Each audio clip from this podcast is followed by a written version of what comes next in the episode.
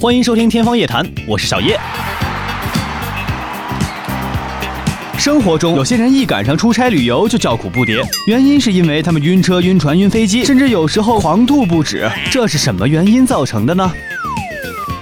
其实，造成晕的罪魁祸首就是人的耳朵。具体来说，是耳朵中的前庭器官。前庭的作用是维持人体平衡的一个很重要的器官，它可以感受到人体头位、体位的变化，可以随时调整人体的姿势，达到身体的平衡。当人们坐车或坐船时，身体经常会产生突然间的变向运动，或者在竖直方向上突然变化，就会使前庭器官变得很不稳定。与此同时，人们眼睛看到的情景也对大脑产生了刺激，于是眼睛和耳朵向大脑发出不一样的指令，大脑就会感觉不对了。这时，大脑会发出警告，让人们感觉晕乎乎的，并且想通过呕吐来缓解这种状态的不一致。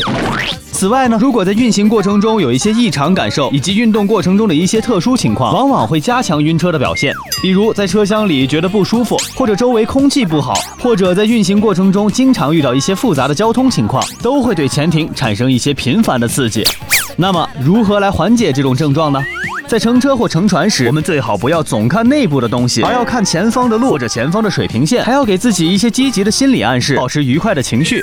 此外，在乘车、船、飞机前不要吃得太饱，还应保证有充足的睡眠。为什么有些晕车的人开车就不晕了呢？原来啊，前庭神经系统是一个十分复杂的神经联系反射系统。如果人们处于高度紧张或者高度集中的状况下，就会对前庭的敏感度有一些调整。这时，平时晕车的人就可能不再晕车了。